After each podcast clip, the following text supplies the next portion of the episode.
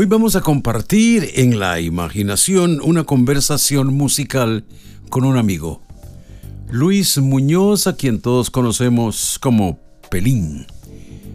Hay que recordar los inicios de la música del rock en Costa Rica en los años 60, finales de los 60, cuando bandas del rock como los King Cats, La Izquierda Erótica, Organized Confusion, y otros tantos eh, nombres de grupos de el rock que emergían de aquella corriente musical que era como una tendencia. También había gente experimentando cosas con jazz, como Vernon High, el pibe Hine, que era un jazzista nato, un, un hombre que tenía un estilo muy particular de tocar el jazz. Yo creo que ese ambiente de esa época influyó un tanto en algunos músicos de rock. Generalmente cuando se habla de los bateristas en el rock, dice que fueron influenciados por el jazz. Yo en mis apuntes tengo a Ginger Baker y a Charlie Watts como grandes bateristas de jazz que se pasaron al rock. Y ahora voy a tener que anotar a Luis Muñoz Pelín que lo hizo a la inversa él creo que tocaba más rock y luego se quedó con el jazz. En el 72 Luis Muñoz Pelín entra a la universidad a estudiar arquitectura y música. Y creo que ahí lo perdimos un poco porque se estaba separando un poco de aquel movimiento y dedicándole un poco más de tiempo al estudio. En el 74 se mueve a Estados Unidos buscando mejorar su carrera musical, estudiando música en una universidad bajo la dirección del británico Peter Fricker. Así que esa es más o menos la forma eh, o la plataforma en que Muñoz hace el crossover, por decirlo de alguna forma, de Costa Rica a Estados Unidos. En Estados Unidos comienza a desarrollarse musicalmente, a producir música a producir música para documentales, para radio, para televisión, para danza, teatro, en fin, un panorama un poco más abierto, más amplio que lo que el ambiente local podía ofrecerle.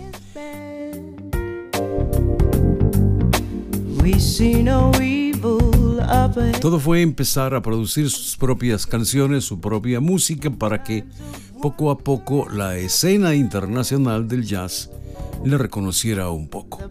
Creo que para el 2004 produce y pone en el mercado un disco que se llama Vida.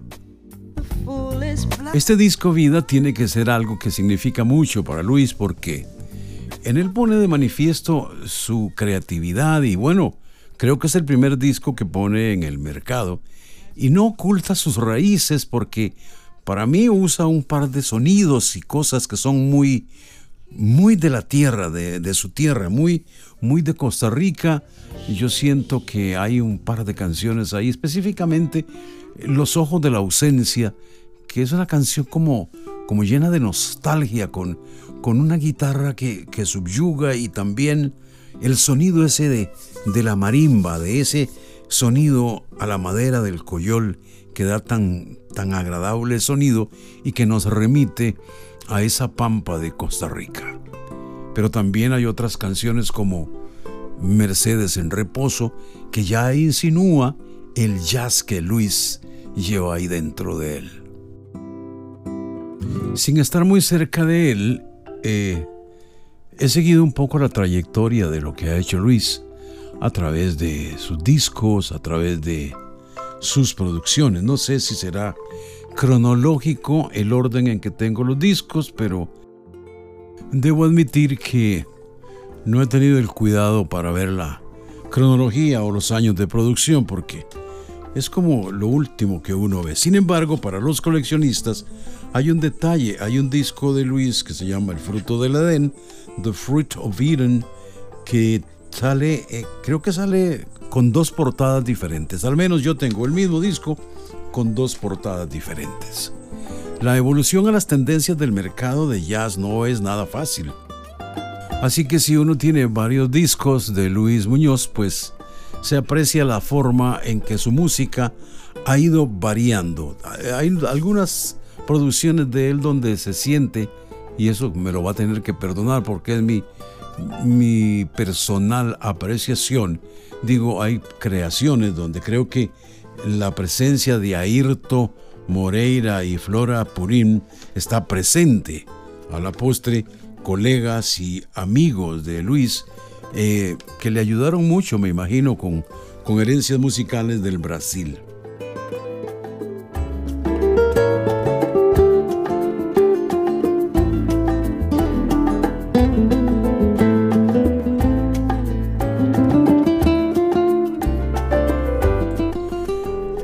Reconocimiento internacional al trabajo de un artista, de un músico, ha sido manifiesto en, la vida de Luis Muñoz. Ha ganado varias veces el premio ACAM, que es un premio local en Costa Rica, en la categoría de jazz. Sin embargo, ah, la revista Jazzist en Estados Unidos lo ha destacado, ha destacado sus, sus producciones como, como discos del año y, y ha sido reconocido meritoriamente.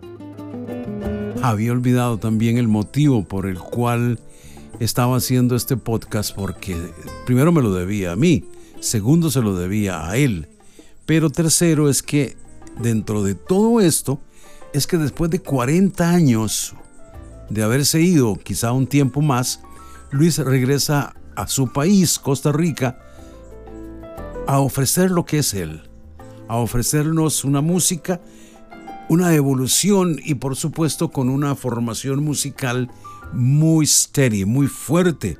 Hace 14 o 15 años fue la última vez en que vino a tocar y bueno, de aquella época a esta parte, la evolución, el cambio, la no diría la superación, sino el trascender de la producción, de la música, los sonidos, los arreglos han sido grandes y así que no hay que perder la oportunidad de poder compartir y ver la música que Luis Muñoz nos va a ofrecer con su cuarteto.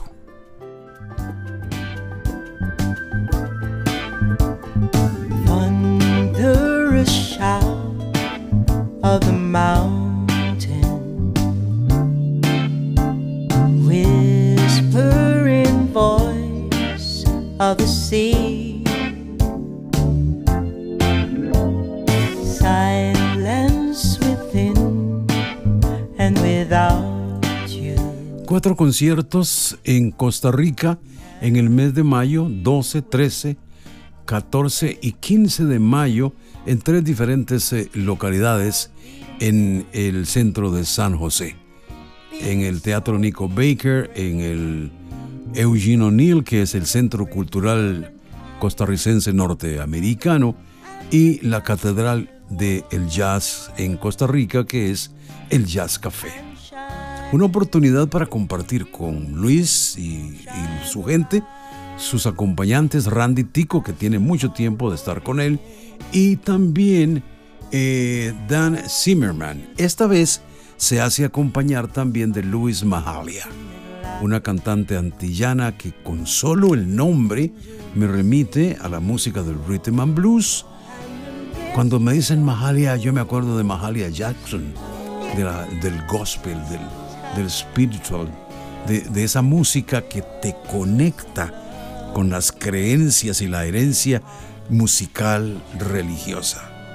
En fin, esto era un breve comentario que quería hacer y compartir con ustedes algo que me debía a mí y que también le debía a Luis hacer una pequeña reseña de lo que era su, su carrera, pero más aún ahora que viene con tanto amor y con tanto entusiasmo.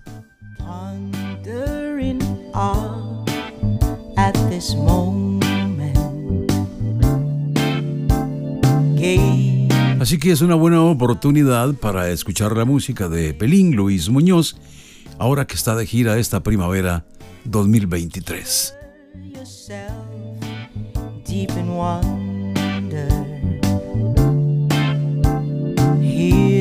Comes the sun, be the dream,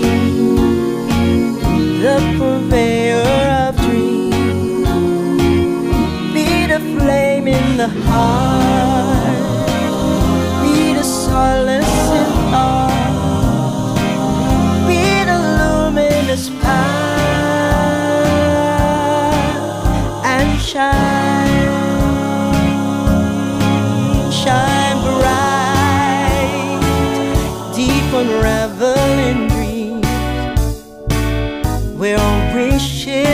Prevail, where our hope perseveres.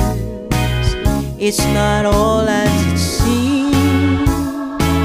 Do not worry, dear friend. It is only the end, and the love that you make